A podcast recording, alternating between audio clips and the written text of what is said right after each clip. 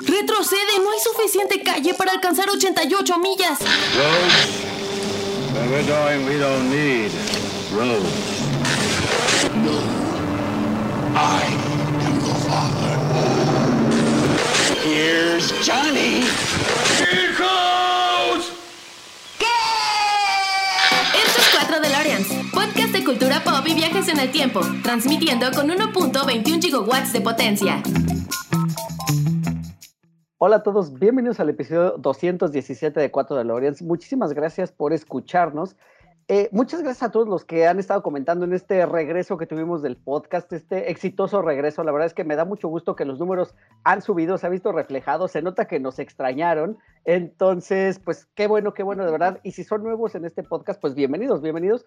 Y les recuerdo que se unen a las redes del, del podcast 4 con número de Lawrence, así como se escucha, sobre todo el grupo de Facebook, que es donde pues estamos en contacto un poquito más cercano, es un poquito más, eh, pues sí, más, más, más cercana la, la interacción entre nosotros. El día de hoy vamos a platicar sobre un tema del cual, pues la verdad es que nos gusta mucho y además estamos hablando de este tema porque justo hace una semana, 16 de septiembre, poquito más de una semana, fue el día para todos nosotros los mexicanos de un personaje muy importante. Y no estoy hablando de precisamente de Miguel Hidalgo, sino de Batman porque resulta que 16 de septiembre se celebra también el Batman Day. La verdad es que, híjole, ya lo había investigado, ya hemos hablado un poquito de este tema hace algunos años, eh, en uno de esos episodios que hicimos, pero no recuerdo bien los datos y no recuerdo por qué, o si arbitrariamente decidieron que el 16 fuera día de Batman. Pero como sea, lo, lo estamos nosotros celebrando y precisamente para, para este tema decidimos tocar una de las películas de, o el inicio más bien de una de las trilogías que me parece que están mejor valoradas por nosotros los que somos aficionados al cine, aficionados a la cultura pop y sobre todo aficionados a este personaje. Entonces, para ello, vino aquí un panel de expertos acerca de este personaje. Empezamos por presentar a Joe, que viene de regreso. Bienvenida, ¿cómo estás? Hola, muy bien, muy emocionada otra vez de hablar de Batman. muy bien, además sabemos que es uno de tus personajes favoritos, o sea, sabes que los cómics son lo tuyo, DC es lo tuyo y Batman es como el Sí. número uno en tu lista. Entonces, de verdad, muchísimas gracias por estar acá, bienvenida. Y pues vamos a, a- a entrarle a este tema. También está por acá Oscar, que se está desvelando con nosotros. ¿Cómo estás, Oscar? Hola, pues me siento como cuando este, llegas corriendo al partido de fútbol y sin, y sin calentar ni nada te meten. Un Yo poco, venía muy preparado para platicar de Spider-Man y... No, no es cierto. Sí estaba al tanto del tema, nada más que pues no me dio tiempo de revisitar la película en esta ocasión. Pero la verdad es que esta película de la que vamos a hablar hoy, eh, Batman Inicia, de, en- de 2005 de Christopher Nolan, la verdad es que es de esas películas que tanto pasaban en la tele, que yo creo que, que, o sea, en cualquier momento que prendieras el canal de Warner, en el canal cable tradicional, seguro te la encontrabas. Entonces, seguro la tienes por ahí, por ahí fresca. Y por último, pero no menos importante, Dan, bienvenido, ¿cómo estás? ¿Qué tal? ¿Qué tal? Buenas noches. Muchas gracias por la invitación. De nuevo, y de- después de mucho tiempo de no estar por este lado, eh, muy contento de estar acá. Yo no la vi tanto, la- yo sí la tuve que poner y sentarme a verla, cosa que me gustó ya después de la, de la edad, por así decirlo. Creo que la aprecié de forma distinta, pero ahorita lo platicamos. Muy bien, no, pues bienvenido, gracias por, gracias por tu tiempo, gracias por, por- en realidad gracias también por asentar el tema, porque Dan fue también de los partícipes principales aquí para, para poder, pues meter este tema, para poder hablar eh, al respecto.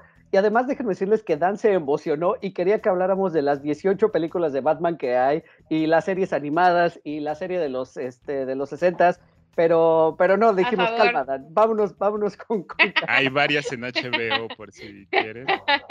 Y otras que Sí. si no les paso el link. Es, es correcto, es correcto. Pero por ahí tenemos planeado ya varias cositas de hablar de Batman, pero principalmente esta trilogía. La trilogía dirigida por Christopher Nolan. Lejano 2005, muchachos. ¿Qué estaban us- ustedes haciendo en esa época de su vida? Yo en mi caso estaba en la universidad, estaba poquito más adelante de mediados de la carrera y la verdad es que yo voy a tener que ser honesto desde ahorita. Esta película no la vi en el cine porque me emberrinché me emberrinché porque para mí mi primer Batman fue el Batman de Michael Keaton. Fue el, fue el primer Batman que yo vi en cine. Después salieron las de Schumacher, me agarraron todavía niño y yo dije, ah, pues qué divertidas están, se ven caricaturescas, bien. Pero luego cuando sale este señor a hacer este Batman como mucho más, voy a entrecomillar, real o queriéndolo aterrizar y, y un Batman pues bastante más oscuro, a lo mejor hasta más apegado a la línea de cómics o a la escritura, pues me emberrinchó un poco y decidí no verla en el cine, de lo cual me arrepiento horriblemente porque después cuando la he podido ver ya completa, creo que es de la trilogía de, de, Nolan, definitivamente es la que está en segundo lugar porque El Caballero de la Noche está en una, o sea, puso la vara muy, muy arriba, pero esta definitivamente es la segunda eh, y está muy bien lograda. Además, creo que es un inicio de Batman que no habíamos visto en el cine todavía. Entonces, eh, yo 2005, ¿viste Batman en el cine o te la encontraste después en, el, en la tele? Eh, la verdad es que estaba muy pequeña. 2005, según yo, estaba... Ay Dios, estaba en la secundaria. O sea, estaba muy pequeña todavía. Y pues todavía no era kick de corazón. Entonces la verdad es que la trilogía de Nolan eh, yo la empecé a ver con la segunda película, o sea, esta como que salió y pues, para mí pasó de largo, eh, pero pues ya después te metes a este mundo, ves la segunda y dices, ¿cómo que había una primera? Bueno, a mí así me pasó. Entonces ya como que la, la regresé a ver. Y más que nada también eh, a mí, yo me enojé mucho conmigo misma porque hace poquito las pusieron en el cine. Este, no fue como muy sonado en que estuvieron otra vez aquí en el cine en México. Y pues en mi pueblo pues no, no tienen muchos horarios y así, entonces no la puede cachar en, en un horario que, que pudiera. Pero este, pues sí, más que nada esa es mi historia con, con esta película. Pero es, digamos que tú también la tienes como en esa alta estima de como en el general la tenemos todos.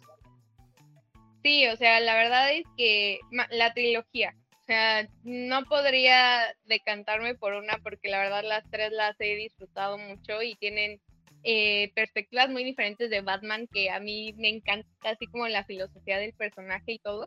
Entonces, eh, pues también la verdad es que pues la tercera, la final, a mí pues es de las que más he disfrutado de Batman.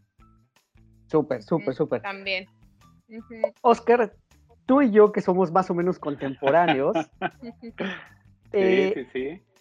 O sea, yo, yo me pongo a pensar hoy en día, Oscar, y ampliando un poquito la pregunta, y es, si el Internet hubiera sido lo que es hoy en día, en el 2005, creo que esta película hubiera roto muchísimo el Internet o las redes sociales, porque me parece que es un casting bastante, o bueno, muy importante. O sea, ya para 2005 los, los actores que salen aquí, pues son ya reconocidos, o sea, ya tenían cierta carrera. O sea, estamos hablando de Christian Bale, de Ken Watanabe, de Kelly Holmes, de, bueno, Chilean Murphy seguía siendo como un actor este, secundario, pero se iba a formar una carrera más, más adelante, ¿no?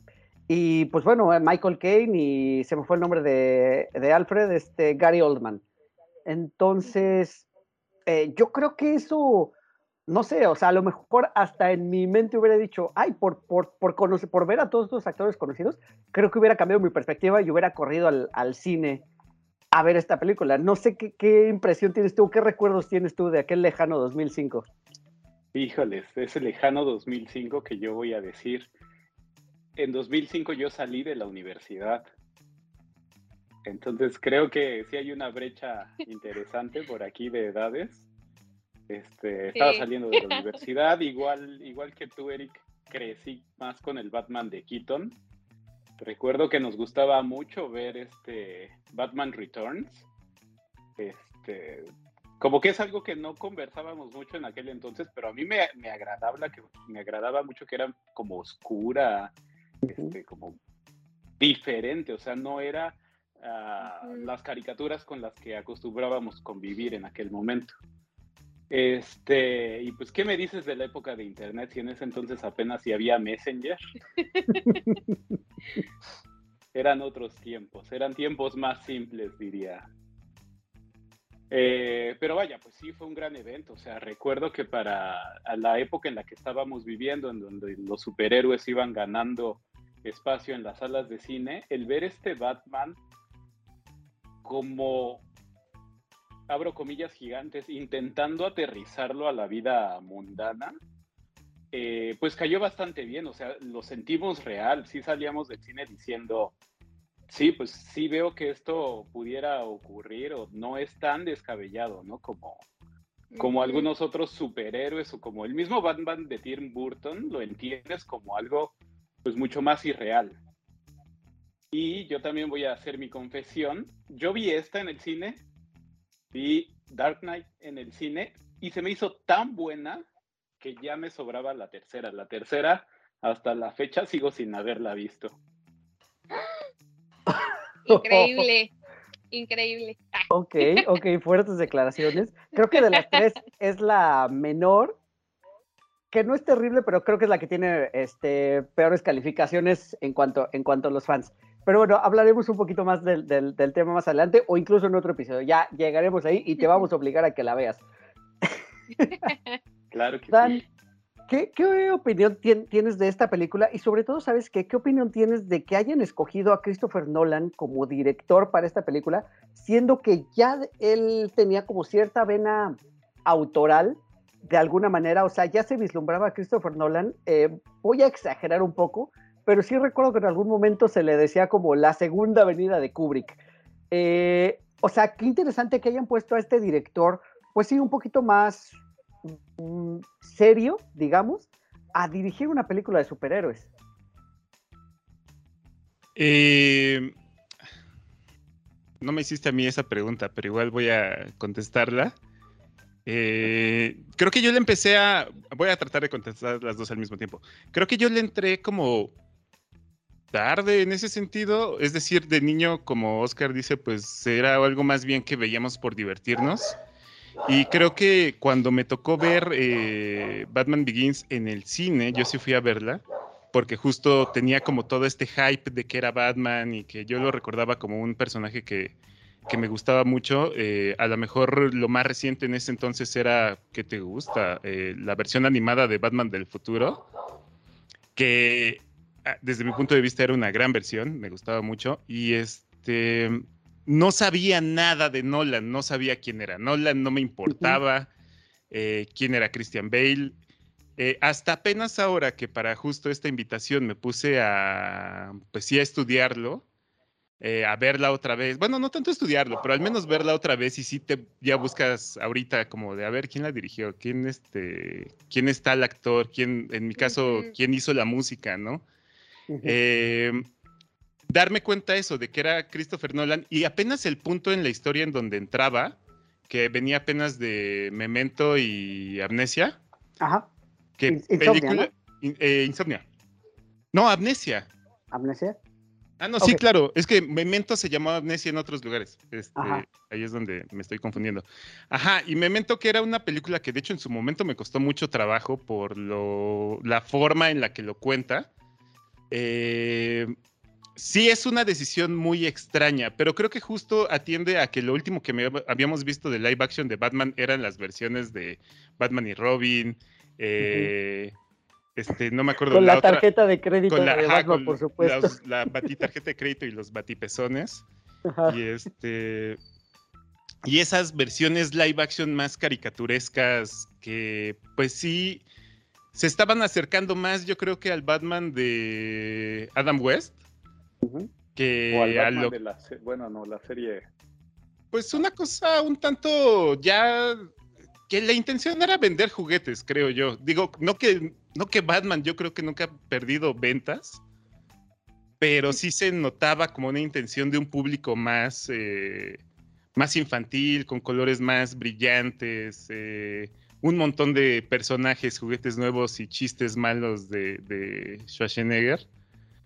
Este, creo que es una gran decisión, porque sí es un volantazo de decir, no, nos lo vamos a tomar en serio, y creo que al mismo tiempo, a la par que Marvel crecía, eh, al mismo, o sea, para el personaje que es Batman, creo que fue una gran decisión de llamar a alguien que fuera a lo mejor un poquito igual de oscuro que, que Batman, ¿no? Sí, sí, estoy, estoy de acuerdo. Es que además, ahorita hablamos o tocamos un poquito ese punto de decir que lo tratan de aterrizar, como decía Oscar, entre grandes comillas, o lo tratan de hacer más real. Pero digo, creo que el personaje en sí no puede ser tan real porque digo, pelea contra una señora que controla plantas, pelea contra un señor que necesita un traje para estar congelado, este, pelea con un payaso, eh, o sea, pelea con un hombre que se convierte en murciélago gigante. O sea, de todas maneras es complicado, o sea, eso, tratar de aterrizarlo a esa, eh, de nuevo, entre comillas, realidad, creo que era difícil y Nolan sí lo, sí lo logra de alguna manera. Dime, Dan. Eh, creo que o sea, sí, ¿no? Creo que Batman es el personaje que más fácil puedes adaptar a la vida real, eh, siendo muy parecido a un Tony Stark, que, no tiene, o sea, no vuela, no lanza rayos, rayos láser. Este, creo que es lo más fácil, ¿no? Y justo creo que es donde también lo logran muy bien. Eh, aquí en la confusión que yo estaba viendo todavía la de Tim Burton hace rato, como que sí es una idea muy distinta. O sea, aquí sí te explican, en la de Nolan, sí te explican mucho así como de hasta de dónde armaron el batitraje, ¿no?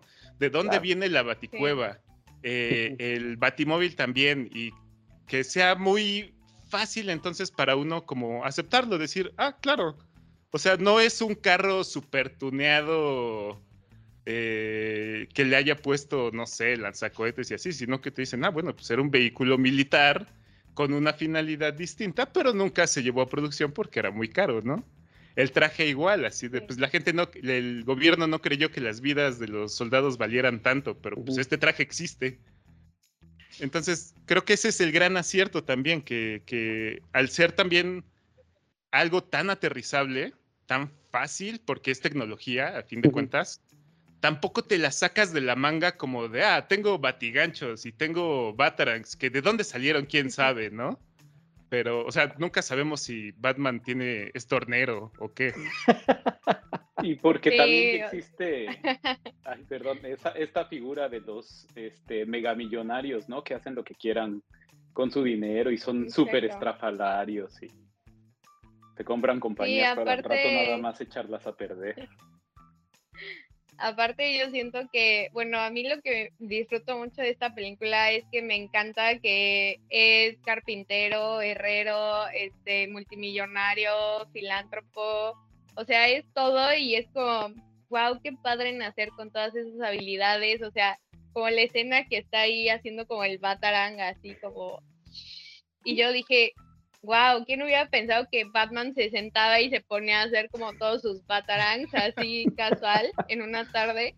Entonces, pues eso también como que uno como fan lo disfruta porque justamente siento que es una perspectiva que no se ve mucho, o sea, normalmente ya lo vemos este afligido, golpeando villanos y luchando siempre por la venganza y todo pero, o sea, pero en esta película lo vemos desde cero, ¿no? Y, siento que eso es algo que, que sí se disfruta de, de los superhéroes, ver cómo, cómo empieza y que no siempre le salen bien las cosas. Sí, no, y además ahorita que decían de los Batarangs, porque además creo que muchos de los elementos, y es algo que nos muestran aquí, son, son expendables, ¿no? O sea, son consumibles, son cosas que va a aventar y que no van a regresar. Entonces, digo, uno lo piensa como adulto, ¿no? De pronto de, pues, ajá, ¿de dónde salen todas esas cosas? ¿Y qué pasa con ellas cuando las deja, o sea, las deja por ahí tiradas? Tú vas caminando por las calles de Ciudad Gótica y te encuentras un Batarang y de pronto por ahí tirado, no sé, o sea, está, pues está como curioso pensarlo así. Él nada más hace el modelo demo, ¿no? Y ya después los que se encuentran en la calle todos dicen hecho en China. Pues es que también, bueno, o sea, vamos a tener este tipo de conversación, pero, o sea, si ya tienes un personaje mundialmente conocido, eh, no sé, en China ya saben que existe Batman porque su mito se vuelve muy grande, pues sí, no se me haría raro que alguien empezara a vender eh, Batarangs. Ajá, sí, de, y entonces ya que te encuentres uno, pues ya es como muy fácil y seguramente para Batman se hizo más barato. Ah, bueno, sí, sí, sí, sí, sí, Eso, es, eso es cierto. Oigan, muchachos, ¿qué opinan precisamente y, tomando, eh, tocando un poquito el tema que, que habla Joe, es acerca de este inicio precisamente, que decía yo hace un rato, creo que es la primera vez que vemos el inicio de Batman en live action, porque en las de Tim Burton ya vimos un Batman hecho y derecho, en Adam, el, de Adam West, pues eran aventuras muy episódicas, ¿no? Entonces, no recuerdo, la verdad es que no creo que, o si ustedes lo tienen en la mente o alguien que nos esté escuchando, si, si tocan ese inicio en alguno de los episodios de la serie, que era un poquito más de comedia también, eh, entonces, no sé, que, que nos lo mencione por acá, ¿no? Pero definitivamente, aquí es cuando vemos el inicio de Batman, y además me gusta que tocan temas que a lo mejor no eran como tan conocidos, o por lo menos no para los que no somos afectos a los cómics. Es decir, ¿cómo es posible que Bruce Wayne, Bruno Díaz, como lo conocimos nosotros, sepa pelear toda, o sepa, sí, combatir con este, con esta, con estas distintas técnicas de artes marciales? Pues porque se lo, o lo aprendió de, de este de esta Liga de las Sombras, ¿no? Que es lo que nos mencionan en la película, y que parece que es algo que sí viene de los cómics y que pues ahí Nolan hizo la tarea, ¿no? Se puso a buscarle y a ver de dónde va a sacar el, inicio, ¿no? Entonces, ¿qué opinan de todo esto? Precisamente como decía yo, que, que vemos a Batman desde niño, que son las, creo que son las escenas que son un poquito más lentas en la película, y de, pero que lo vemos crecer poco a poco, evidentemente tenemos que ver la tragedia, y después todo este arranque de, pues sí, del entrenamiento con Ra's al Ghul y la Liga de las Sombras, incluso de ver a Bruce Wayne como un personaje roto que está tratando, eso me encanta, porque está tratando de entender a los delincuentes, no únicamente detenerlos y luchar contra ellos, sino, me parece, o por lo menos es lo que yo, yo entiendo de esta película, que está tratando de entenderlos y por eso él está metiéndose en problemas y en todas las cárceles donde pueda estar.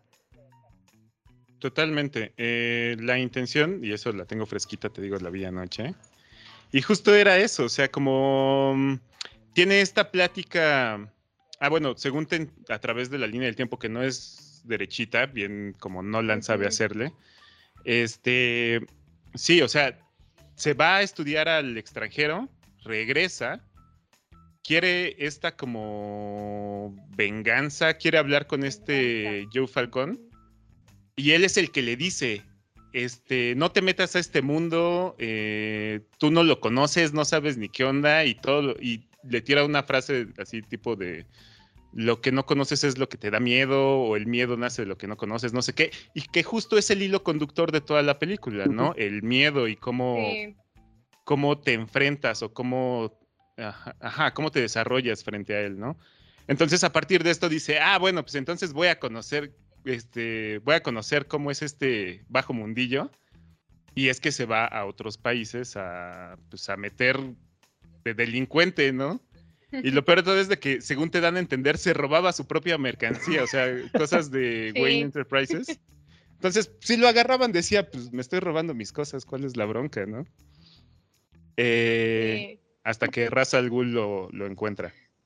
Disfrazado de, ¿cómo? De otro, de otro nombre que no recuerdo ahorita. Ducar. Sí, Ducar. O sea, se le presenta como Ducar en ese momento y siempre que va a la Legión de las Sombras y así está otro Razas Ghoul que es como un mero eh, Como una, como una pantalla, ¿no? Ajá. Sí. ¿Qué piensas, Joe, de este, de este inicio precisamente y qué tan apegado está a los cómics? Pues como siempre yo creo que en el tema de cómics y películas, este, pues lo que va a cambiar siempre es como la perspectiva de cada uno de los guionistas y de los directores, ¿no?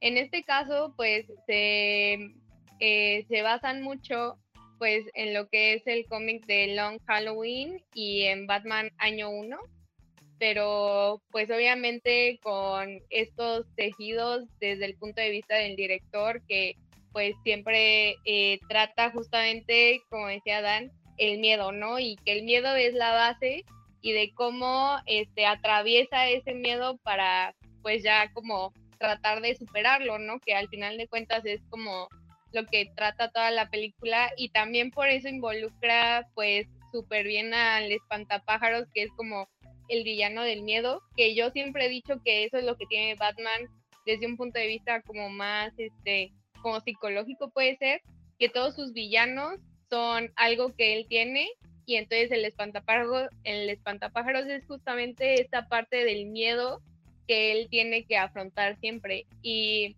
a mí me gusta mucho, sobre todo con el tema este de los villanos, eh, pero siempre, siempre he disfrutado ver así desde cero, ¿no? O sea, de cómo se va formando el héroe y también de ver cómo, eh, pues al inicio es como un niño malcriado que quiere venganza y ya al final, este, tiene ya unos eh, juicios muy establecidos que pues se ve muy fácil ya eh, cuando ya lo quieren hacer parte de la Liga de la Sombra. Sí, además aquí hay un punto bien curioso porque dentro de esta formación, de este Batman en particular, nos dan a conocer las razones por las cuales Batman no mata, ¿no? O sea, es bien sabido que Batman no mata a sus rivales, aunque, aunque en esta película, para escapar de la Liga de las Sombras, mata a no sé cuántos ninjas. Eso sí, salva a Ra's al Ghul, pero bueno, mata a no sé cuántos ninjas para poder escapar. Pero bueno, es eso, ¿no? Si, si Batman mata a su rival o a su enemigo, se va a convertir en lo que, o se va a convertir en lo que él está tratando de, de, evitar, ¿no? Que haya esa maldad, sí. porque precisamente está muy marcado por la muerte de sus, de sus padres. Que, ay, a mí me cuesta trabajo, o sea, porque justo es como una transición muy, tal vez rápida para mí, o no la entendí bien, esa también puede ser, pero o sea, viene de que intenta matar a Joe Chill, ¿no? Eh, cuando, uh -huh. cuando lo liberan porque se portó bien. Uh -huh. Y este. Y todavía trae ese enojo, ¿no? Eh, todavía está firme en su decisión de que bien lo pudo haber matado. Después va y se mete a esta cárcel. Bueno, lo atrapan, lo meten en una cárcel en yo no sé uh -huh. dónde. Y ahí él todavía sigue con su idea de yo contra todos y a ver quién me detiene, ¿no? Y solo bastó hablar con un desconocido, en este caso de Razas Ghoul, para de pronto, de, eh, al final de su entrenamiento, decir, no, no, no, yo no, yo no mato gente. Cuando Razas Ghoul es el mismo que le dice que no sea como las, que no sea como las personas que está persiguiendo, uh -huh. y al mismo tiempo es el que le, da la, le quiere dar la espada para que mate a, a un asesino de ahí del pueblito, uh -huh. que según va a ser como su graduación, ¿no? Entonces, como que sí. de pronto yo sé que hay una elipsis ahí en medio y pasó mucho tiempo y un entrenamiento muy largo, eh, pero me parece medio barata de pronto, como que la compró muy fácil. Que, que, está bien, o sea, ese punto sí me gusta de Batman, solo no me gustó tanto como la contaron en esta película. ¿Qué piensas, Oscar? Estaba pensando cuánto tiempo pasa en esta película antes de que veamos ya a Batman como tal. Porque, o sea, el arco sí está pronunciado, ¿no? No es como que la historia de origen es nada más un check para ahora sí ya dar pie a lo que sigue, sino que va construyendo tal vez demasiado sobre el arco de inicio. Pero vaya, otra vez, regresando a lo que estábamos viviendo en aquel momento, como que sí hacía falta eh, eh, darle esa, esa forma también para terminar de abarcar lo aterrizado del personaje en esta versión y, y, pues también como parte de la seriedad, ¿no? Que, que esa seriedad que empezó a tomar el DCU le, le, jugó a favor y en contra, porque a favor, pues la siguiente película, que también va en la, como sobre la misma línea, pues es una joya. Y pues vaya, creo que decir en este en qué, en qué no, no salió beneficioso aquel asunto de tanta seriedad y dramatismo, pues está un poquito de más. Sí, o sea, ya, ya conocemos la historia que dice se tomó muy en serio su propio universo y parecía que era prohibido, ¿no? Hacer, hacer chistes dentro de, dentro de sus películas y pues no, no le resultó. Y luego cuando quiso copiar el estilo del MCU, pues tampoco le resultó. Entonces, bueno, lo demás es historia. Pero retomando el tema que, que decía Dan, fíjate que, o sea, entiendo por qué si es como muy rápido esa evolución, pero sí me gusta que también el mismo Ra's al en el discurso es quien le dice que utilice como ese odio como motivación. Y de hecho creo que es lo que pasa, o sea, creo que el personaje Batman en sí es, es venganza, ¿saben? No sé si ustedes pudieron ver eh, Batman Lego, que me parece una, bien una de las mejores adaptaciones que hay de Batman, es muy divertida. pero a manera de parodia tocan mucho ese tema, es de Batman está motivado por esa furia. Eh, no sé si terminando, eh, digo, y a lo mejor yo no me dejarás, no me dejarás mentir. O sea, hay varios cómics donde por no acabar definitivamente con su enemigo, después sobrevienen otro tipo de tragedias. Sí, claro, es, es la crítica más dura que siempre tiene Superman y la Mujer Maravilla contra Batman. Y pues justamente es como la historia base de Injustice. Exacto, exacto, Sí. exacto. Entonces, pues, pues por eso mismo también, no sé si. Batman una vez completando como ese, no sé, ese desahogo emocional, por llamarlo de alguna manera, eh, pierda como esa motivación, no lo sé, pero ya nos meteríamos como en otros temas. Para fines de la película, creo que está bien porque al final eso se resuelve de, o sea, o nos lleva, voy a adelantarme un poquito, también para que al final de la película se de, no te voy a matar porque no soy como tú, pero tampoco te voy a salvar. O sea, me parece como frases, co- como, como headliners de superhéroe así, o bueno, de, de personaje principal, que son muy poderosas. Y creo que esta película tiene varias de esas. Ajá. Son vacíos legales que no se hagan. O sea, es como yo no te di el dinero, lo dejé aquí en la mesa. Este, no, bueno, es que no creo que sea la venganza, tal vez la versión del ego sí. Pero esta justo tiene este, eh, eh, hay esta escena con esta actriz, no recuerdo su nombre, la de Dawson Creek. Eh, Katie Eh, Holmes. Ajá, que pues, sí, eh, sí sentí un poquito feo cuando la cambiaron, creo que lo hacía muy bien. Y este, pero justo, o sea, después de- del asesinato de Joe Chill enfrente de, de, en este entonces, Bruce Joven Wayne, Bruce Wayne.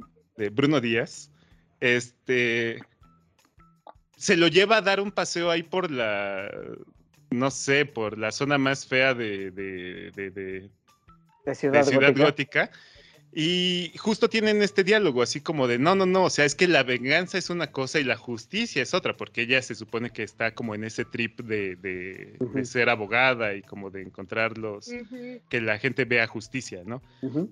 Porque, y eso, y esa parte sí me gustó mucho, que decía, es que la venganza atiende a tu propia, básicamente a tu propio ego, a tu propio que tú te sientas bien y sientas Ujú. paz con que, con, con que cierres ese ciclo, por así decirlo, sin cortarte el cabello.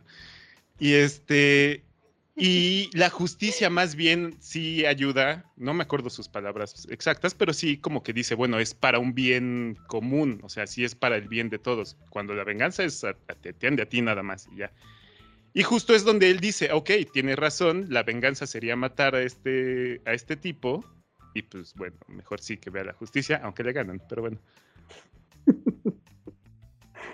Sí, sí, bueno, o sea, pero creo que está bien porque sí sienta las bases, o sea, creo que las también quedaron sentadas esas bases que lo estamos platicando, ¿no? Y que puede ser a lo mejor un debate bastante largo, en realidad, o sea, más allá de la psicología del personaje, cómo lo concibió el, el escritor original, que le hayan dado esta reinterpretación, pues finalmente le dio muchísimo más alcance.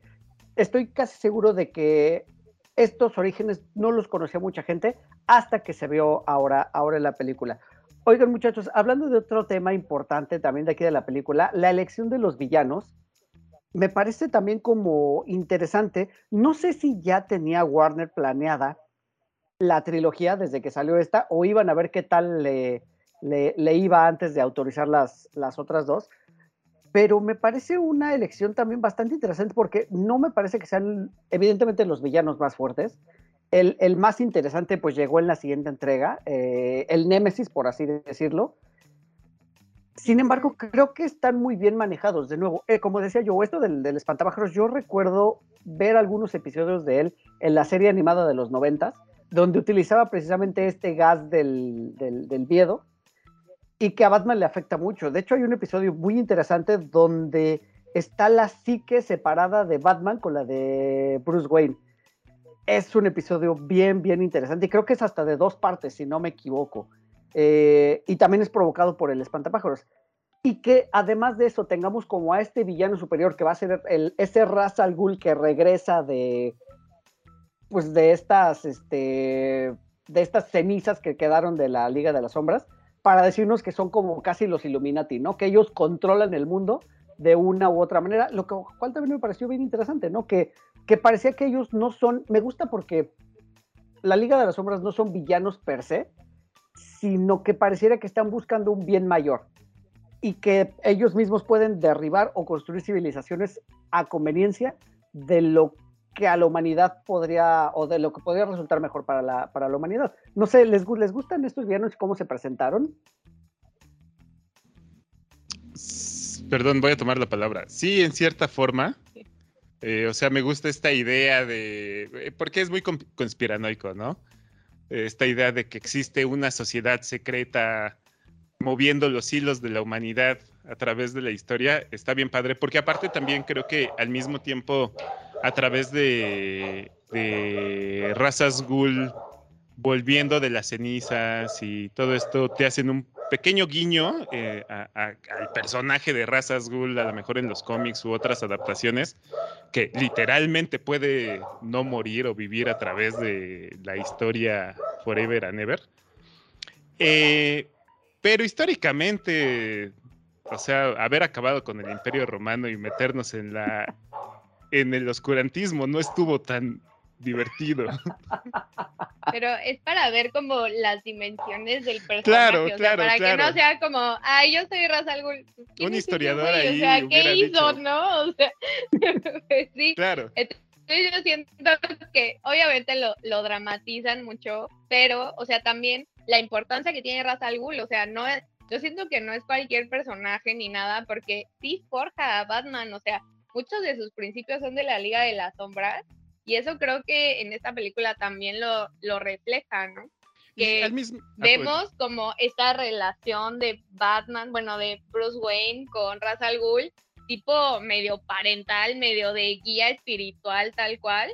Entonces, pues también esa yo siento que es una importancia que, que tiene Ra's al Ghul. voy, voy a hacer un tiro muy largo, pero se me hace muy similar a, o sea, Razas Ghoul es un Jedi naranja. De estos. Jedi grises, o sea, de sable naranja o Jedi gris, o sea, no está totalmente del lado de la oscuridad porque está buscando un bien común, pero sus métodos sí son bien oscuros. Eh, o sea, su plan de, de- de- de voy a, voy a eh, intoxicar a toda una ciudad para que se maten entre ellos, sí es como de dude. y aparte al mismo tiempo creo que me gusta el cómo los escalonan. Eh, por, un, por un lado tienes como al de bajo perfil, que tiene siendo, termina siendo Joe Chill, que nada más se, se dedica como a lo suyo, seguramente a lo que sabe hacer mejor, que es como conseguir droga, moverla a través de la ciudad, eh, este tipo de cosa más de a pie, por así decirlo, ¿no? Segundo nivel tienes al espantapájaros, que con esta droga hace como experimentos Locotrones con diferentes criminales y viendo, probando los alcances de la droga y después hasta arriba trabajando también para razas ghoul.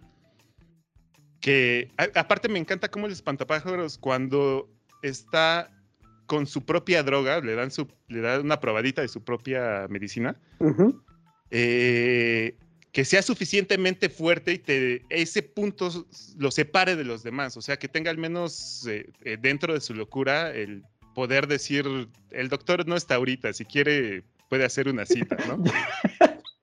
Sí, sí, sí, sí, es correcto. Que además, cuando salen estas escenas de los efectos del gas del miedo, la verdad es que están, están impresionantes, están muy bien logradas, porque además, vamos a ser honestos, 2005 la tecnología del CGI todavía no estaba ahí, o sea, ya había avanzado mucho, ya no era finales de los 90, ya no era este...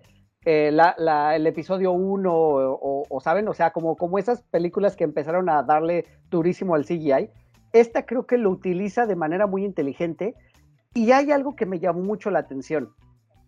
Las escenas de acción están filmadas de una manera que quizá puedan resultar confusas, pero no sé si es la intención, porque si ustedes recuerdan, todas son como muy cerradas, muy, nada más vemos la capa de pronto, este, casi casi podremos ver las onomatopeyas de- del Batman de, de Adam West, porque eran, eh, son así, digo, no, no, no es, voy a, voy, voy, a, voy a ordenar un poquito mis ideas. Si ustedes recuerdan la última película de Spider-Man, eh, donde salen los, los tres Spideys de, de, live action, las escenas de acción son hechas en CGI, definitivamente, y se ve muy claramente al personaje como salta, brinca, se agarra de la telaraña y da una patada, ¿no? Aquí no vemos nada de eso. O sea, no sé si también es la intención y apelan un poco a la ideología de que Batman pelea en las sombras, o sea, pelea en la oscuridad y se aprovecha de ello. Entonces, como que nos muestran un poco de esa confusión. La verdad es que me gusta, me gusta y creo que ha de haber resultado en el cine muy espectacular ver de pronto toda esa confusión de qué es lo que está pasando hasta que solo sobresale el personaje, que además que me encanta que cuando Christian Bale se pone el traje y se, o sea, se ve gigantesco, o sea, se hace grande e incluso cuando extiende la capa, pues pareciera que es eso, ¿no? Que son las alas de un murciélago que las extiende. Entonces, creo que eso está muy, muy, muy padre también. No sé qué piensan. Ahora yo voy a tomar la palabra. Este, y me voy a regresar un poquito nada más a otra pregunta que habías hecho ah, sobre. Perdón, perdón, me adelante, disculpa. No, no, no, no, más bien yo me regresé. Eh, yo creo que la trilogía sí estaba planeada más o menos así desde un inicio. Eh, la diferencia de tiempo entre cada una de las películas me parece que no es tan grande como para pensar en que este, fuera algo rescatado algunos años después, sino como que desde un inicio sí se tenía pensado eh, de ser posible llegar hasta la trilogía, ¿no? Con, con, sus reservas, porque pues, el cine de superhéroes no era una apuesta segura todavía. Y pues también como queriendo igualar o, bueno, incluso sobrepasar con una trilogía este, las películas de Tim Burton, que eran, este, que eran clásicos, que eran referencia, eh, pero que también pues, era bastante conocido que no se logró concretar la trilogía, ¿no? Y se siente con las otras dos películas que son más como una continuación de lo que ahora podríamos decir una rama diferente, un, universo distinto. Eh, y ahora sí, regresándome a lo que acabas de decir, que era... las escenas de acción.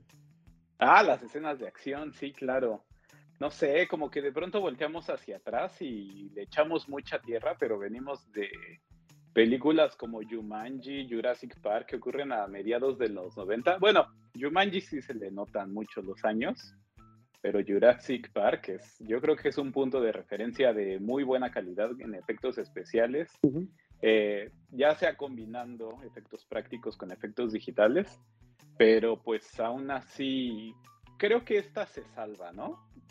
Digo, eh, si bien mencioné que tiene mucho que no la veo, pues como tú dijiste al principio, eh, de pronto es de las películas que saltaban si estabas nada más surfeando entre canales, en aquellos tiempos de que existía la tele por cable y que eso era lo que consumíamos.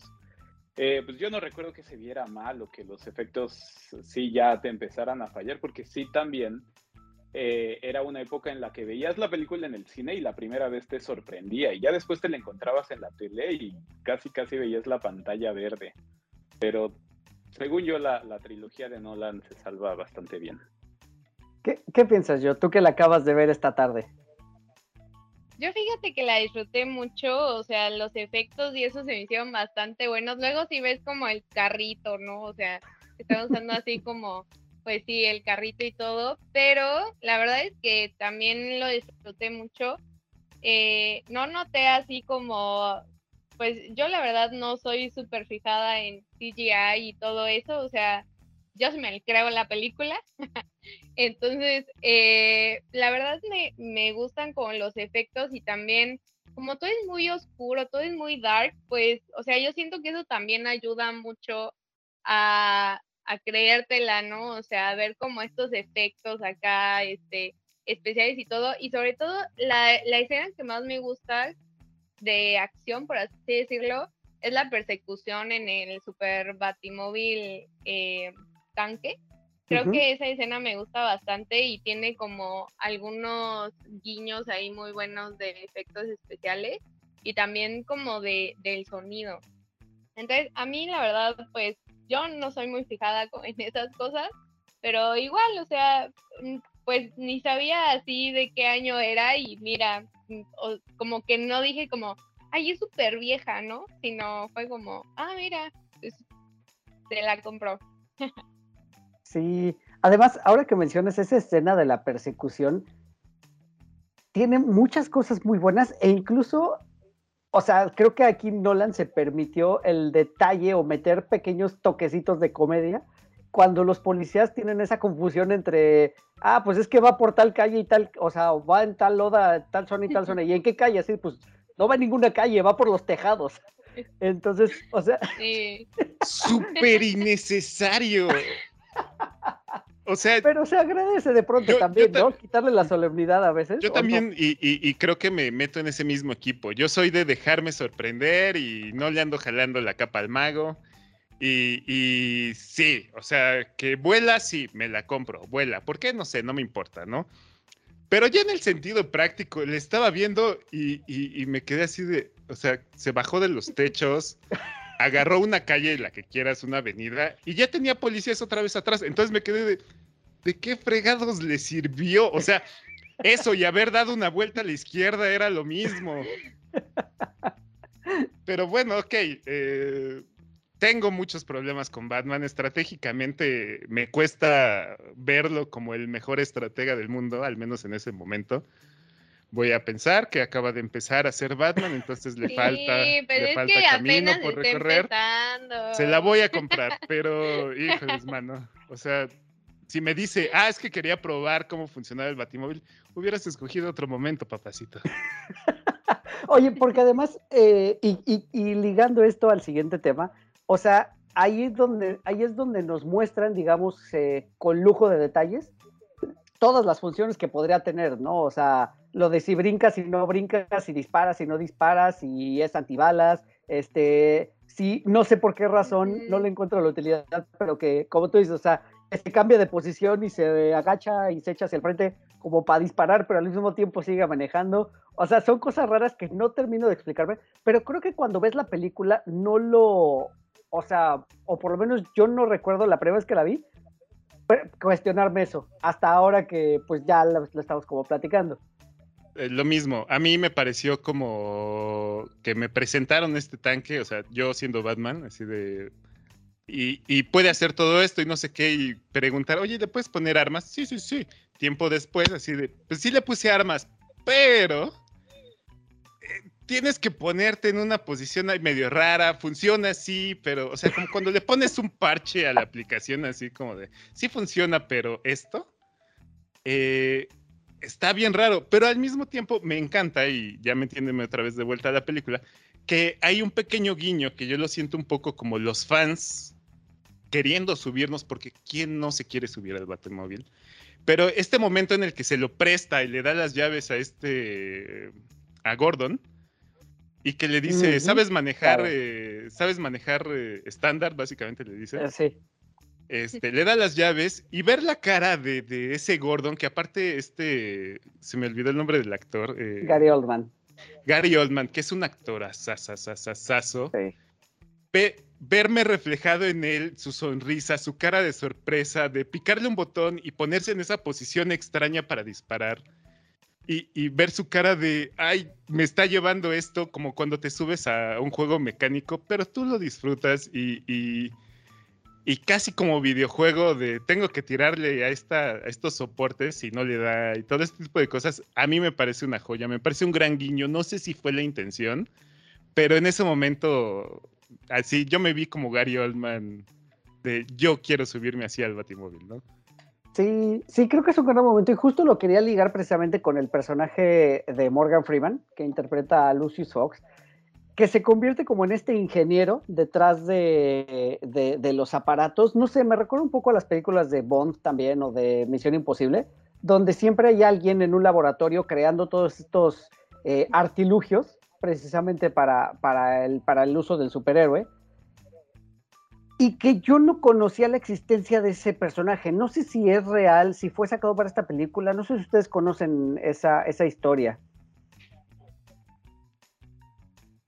Pues según yo es como específica para esta película, o sea, como que según yo no hay como alguien más aparte de Alfred que, que sea como de Industrias Wayne y que esté ahí como, como todo el tiempo, eh, pues eh, apoyando, digamos, que a Batman haciendo su tecnología, ¿no?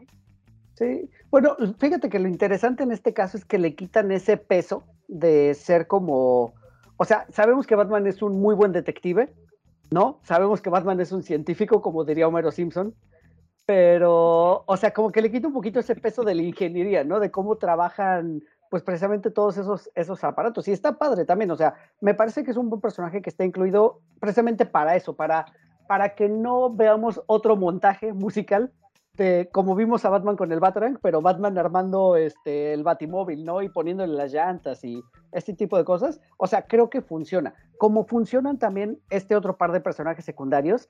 Uno, Alfred, que me parece un Alfred mucho más interesante que el Alfred de Michael Keaton, que era un ancianito simplemente como el mayordomo tal cual, y que no está tan exagerado como el, como el Alfred de, de Ben Affleck, ¿saben? Que era, o, incluso el, de, el del nuevo Batman, de este, ay, se me fue el del de Robert, Pattinson. Ajá, que, que ese Alfred, el de Robert Pattinson, o sea, te da un golpe y te manda al otro mundo, ¿no? O sea, está súper mame, o sea, es otro tipo de personaje tal cual. Pero entre, entre este Alfred y este, eh, el comisionado Gordon, que aquí todavía no es comisionado, porque también sigue como parte de la historia, se conviertan como en ese tipo de brújula moral para Bruce Wayne y para Batman y como en ese equilibrio, ¿no? Que no lo dejan desquiciarse, que me parecen también personajes súper interesantes, insisto, encarnados por muy buenos actores, como decía Dan acerca de, de Gary Oldman, pero me parece que está padre. ¿Qué es eso? Que, los, que lo equilibran y que lo mantienen con los pies sobre la tierra. E incluso que mismo Alfred es el que le recomienda a, Bruce Wayne que se comporte como un millonario para no como levantar sospechas de su trabajo nocturno, por así, por así decirlo. Es que justo pues este, perdóname, bueno, termino rápido. Este, este Alfred justo creo que es lo, padre que tiene, que sí es como el mayordomo, sigue siendo quien atiende la casa, pero que no tan alejado de la realidad. Es, eh, es este personaje que sí trabaja para la familia, pero al mismo tiempo se vuelve parte de la familia, ¿no? Eh, y que se termina por lo mismo, entonces convirtiendo en esta figura paternal que, puede terminar siendo una brújula moral para, para Bruce. Y al mismo tiempo se vuelve como el tío buena onda que sí le dice, bueno, o sea, que te salgas de fiesta un rato no estaría mal, ¿no? hasta le dice, capaz que en tu fingir, en tu fingir eh, tener diversión, por error puede que tengas una poca. eso creo que me parece bastante bueno, alejado de este de este otro Alfred de las películas de Keaton, que después se convierte en una cosa súper rara que, que, ya maneja computadoras, crea trajes y, se vuelve The Guy in the Chair de Batman, ¿no? Oscar. Eh, sí. Eh, yo creo que son personajes que tienen mucho trasfondo y que para ese momento hacía falta darles el peso, la relevancia, eh, pues que tienen, ¿no? Que no nada más son personajes que existen en el fondo y que cuando, este, cada que Batman llega a la Baticueva, ahí sale Alfred un momento y ya, o sea, para hacer que funcione la trama, para hacer que el personaje esté bien fundamentado, pues necesita estos roles de apoyo y que insisto, no son nada más de, un momento, de una escena, sino que tienes también que construirlos para marcar de dónde obtiene estos distintos apoyos en sus, distintas facetas, en distintos momentos, y que hacen crecer un poco más el personaje. Sí. Que creo que... Ah, perdón. Perdón, eh, que creo que, eh, y con el perdón de, de la fanaticada de Marvel, de la cual también formo parte a veces. Creo que es donde en esta eterna batalla de Batman, Iron Man, porque ambos son como los millonarios y que tienen como para hacer sus trajes y no tienen poderes, es donde diría Batman le gana. Porque aparte de ser un gran estratega, es una gran persona. Eh, que finge ser, ser este millonario que compra cosas incomprables y que va y derrocha dinero. Iron Man sí lo es no que eso esté mal, pero como persona es donde digo, tiene este factor humano Batman que, que, que, desde mi punto de vista le gana, que si digo, ok, te la compro más, le echo yo más porras a Batman que a Iron Man y eso que es el santo patrono de los ingenieros. no, fíjate que tienes un punto ahí, o sea, sí pareciera que Batman, digamos que todo lo que hace lo hace más desinteresadamente y Iron Man como que siempre tiene un dejo ahí de egoísmo, este mismo hedonismo metido, metido en el personaje. Pues, o sea, sí es la diferenciación entre ambos. O sea, sí, definitivamente en un concurso de popularidad tal vez Batman ganaría, se ganaría mejor al público. Eh, sí, o sea, quizá le gane, tal vez. Vamos a dejarlo ¿Sabes qué? No sé si, si salga algún, este, si, salgan en los videojuegos de, de, Capcom versus Marvel, si hay alguno de DC versus Marvel donde se puedan enfrentar a ver quién, quién es más chipocludo para los, este, para los guamazos. Pues, ¿sabes qué? Yo también siento que yo lo que he notado es que Batman siempre tiene apoyo, o sea, y siempre tiene un Alfred y ahorita pues ya tiene al señor Fox, o sea, es como tú lo que me pidas yo te lo doy, o sea, tú haz, yo te apoyo, yo estoy aquí, o sea, y eso también te habla mucho como justamente de lo que es como persona, porque pues Iron Man, la neta, o sea, pues Pepper le tiene que, estar aguantando todo, ¿no? Y entonces, o sea, no, no lo apoya así al 100%, ¿no? En su encrucijada de Iron Man, sino que ya, y también justamente esto lo vemos reflejado en la trilogía de Nolan, o sea, este también la evolución de, Alfred como, personaje, ¿no?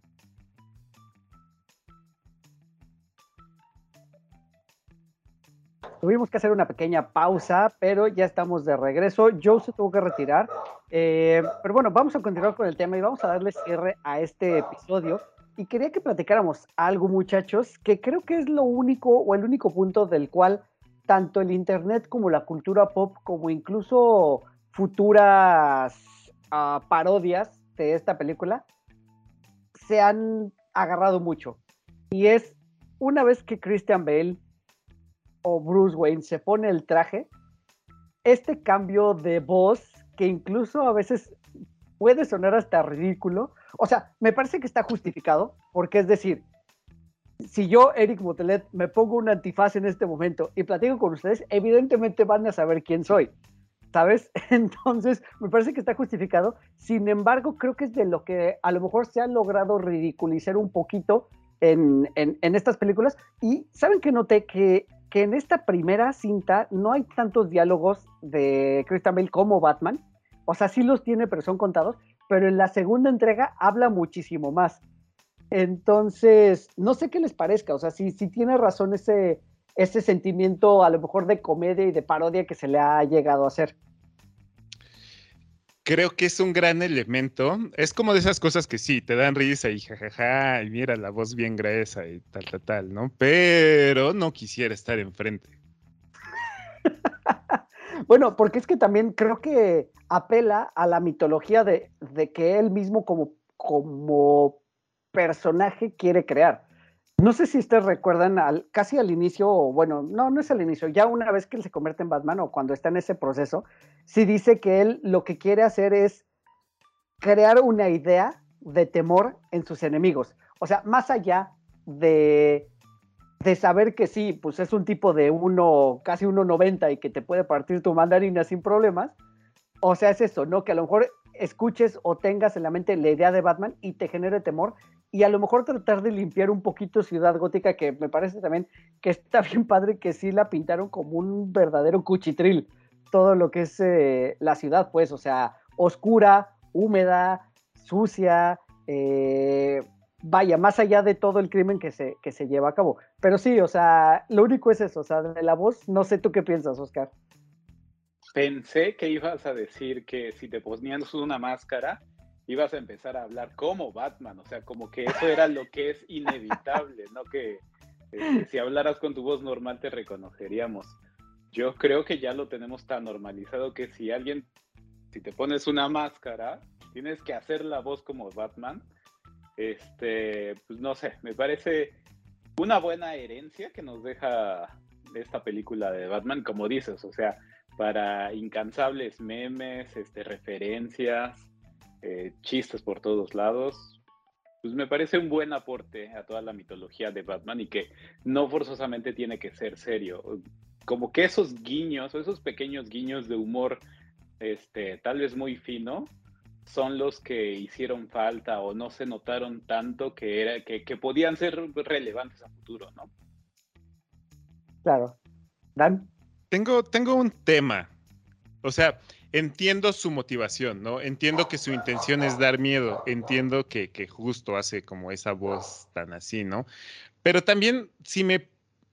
Como persona de audio, que aquí sí voy a sacar esa tarjeta, este no sé si era necesario.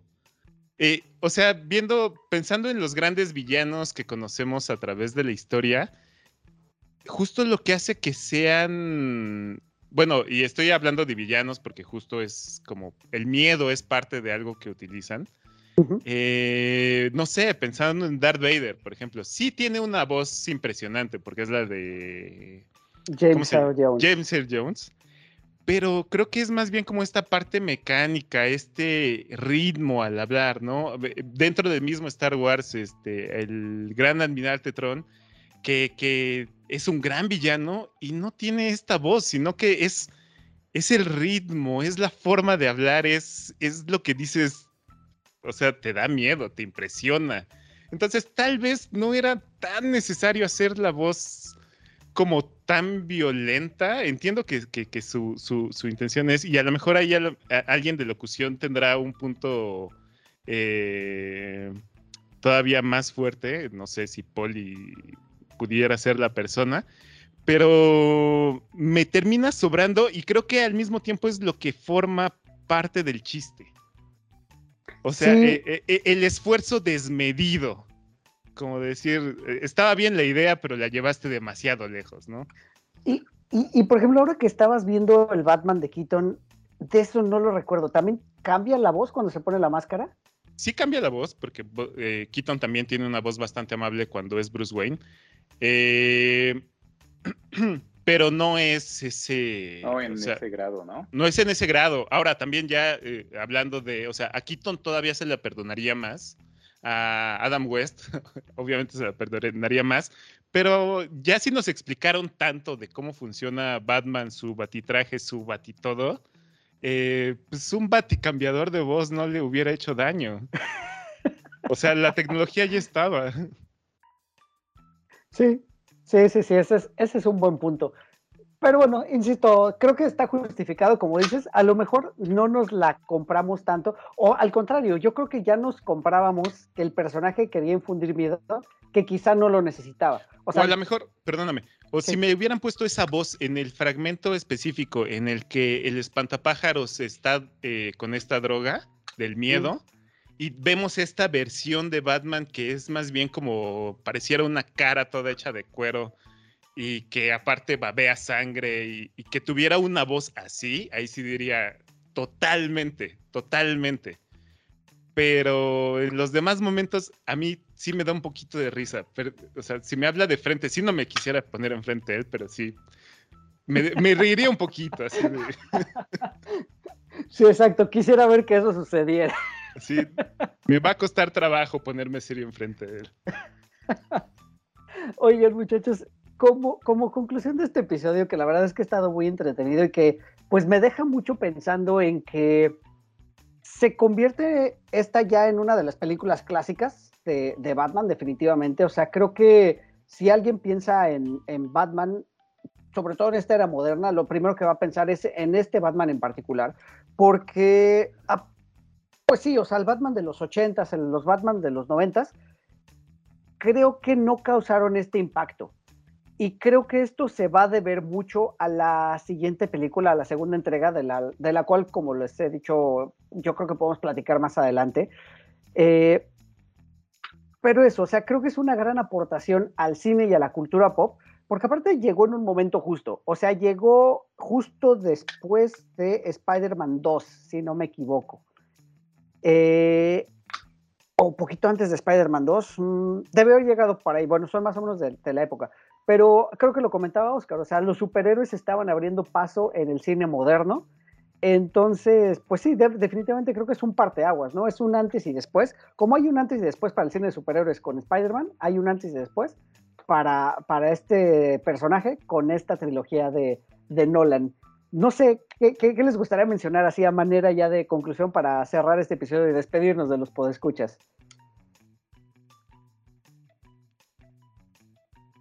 Creo que llegó en muy buen momento. Creo que sí rompió un tanto con, la idea que se tenía de, lo dije un tanto al principio, ¿no? Eh, con esta idea que se tenía un tanto de los superhéroes en general, que eran como para un público infantil, que era más una cosa que podía sacar un juguete que saliera en la cajita feliz, eh, este tipo de, enfoque, ¿no? Creo que fue el gran acierto con este Christopher Nolan, de hacer una película que se tomara a sí misma tan en serio, que sí tiene de pronto estos guiños cómicos, porque al final no todo tiene que ser seriedad. Y creo que sí hubiera sido un gran camino a lo mejor para que siguiera DC. Em, pero pues creo que al final también, al final la idea de generar dinero siempre termina siendo la guillotina de muchos de muchas producciones. Eh, tristemente creo que le pasó a esta trilogía con su tercera entrega. Y al menos creo que entonces queda en la historia como, como una gran elección tanto de director, eh, protagonista, eh, actores secundarios, apoyo.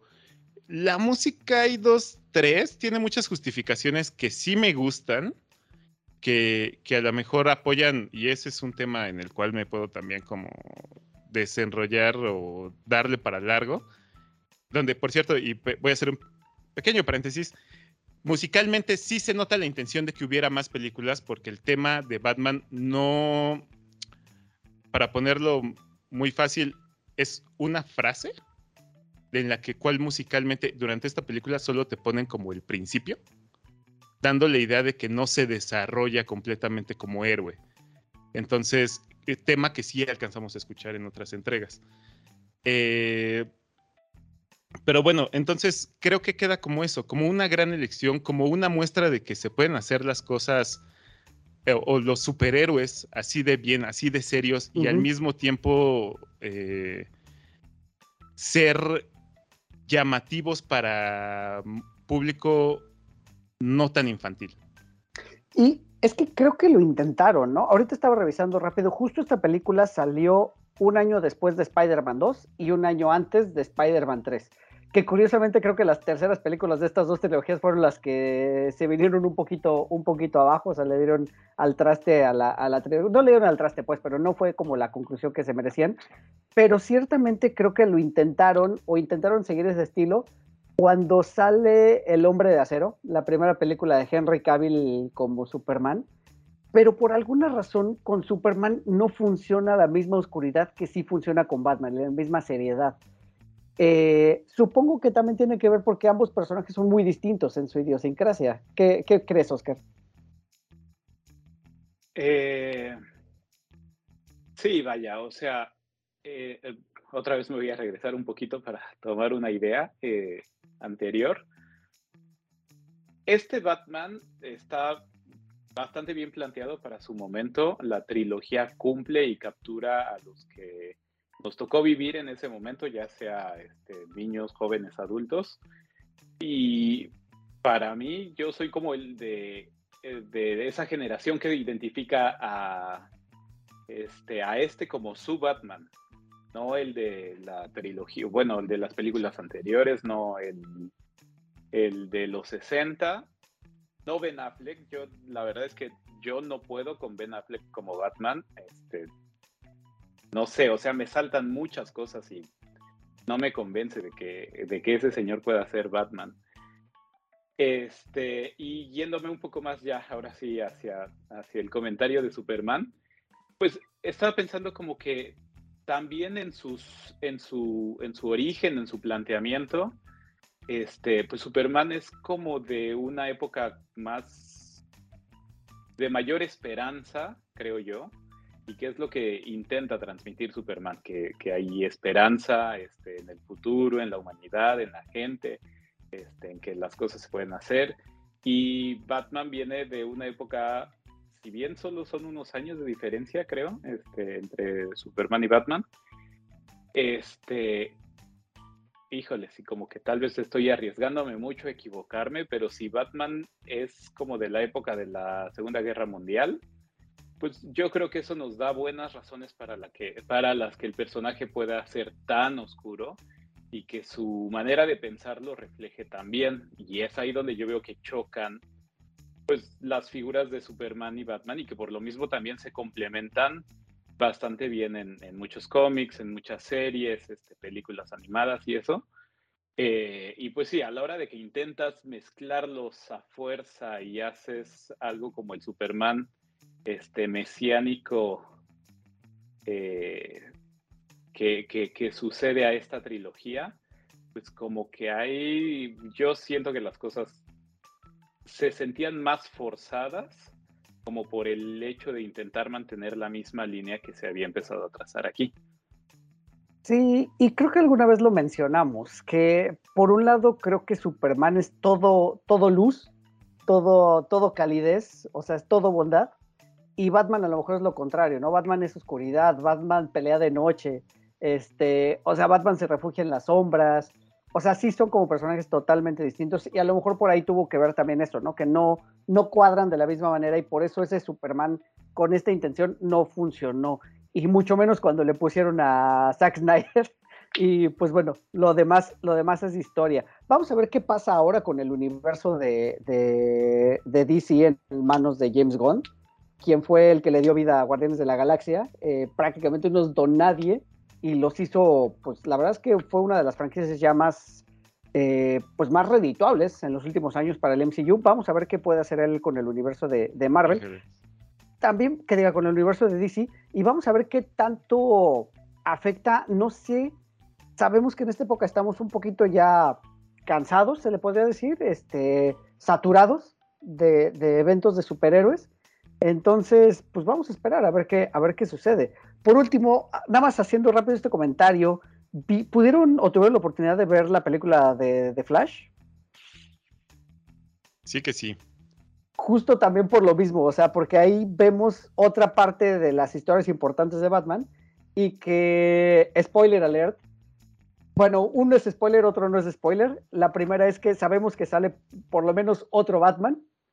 Entonces, o sea, creo que está interesante que incluso tenga que ser como un personaje de apoyo para estos otros personajes secundarios. DC necesita apretar el botón de reset ya. sí, sí, sí. Este y, Flash era una buena oportunidad que. Sí, o sea. La dejaron pasar totalmente. DC, híjoles, lo quiero mucho. DC, te quiero mucho. Este, pero pero tiene que dejar de buscar ser como Marvel, tiene que dejar de, estar siguiendo otras líneas porque tiene la suya propia, tiene grandes personajes, tiene grandes historias, eh, grandes escritores eh, en los cómics. En algún momento lo platicábamos, ¿no? En las versiones animadas que existen de películas de DC, hay grandes historias. Flashpoint eh, es un tanto distinto del cómic, pero está muy bien hecha eh, se atreven. Hay versiones de Batman hasta, digamos, tipo mashup con Lovecraft, cosa que funciona muy bien.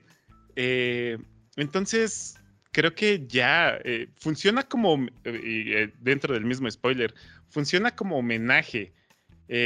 al menos yo cuando la vi, sí dije, qué padre ver a, Michael Keaton otra vez ponerse el traje y es muy lindo en el sentido histórico, pero sobre todo ahorita que todo el mundo ya se ha colgado de los multiversos, eh, sí es como pudiste haberlo aprovechado mejor, o sea, pudiste haber presentado diferentes Batmans que esos sobran y haber hecho algo mucho mejor.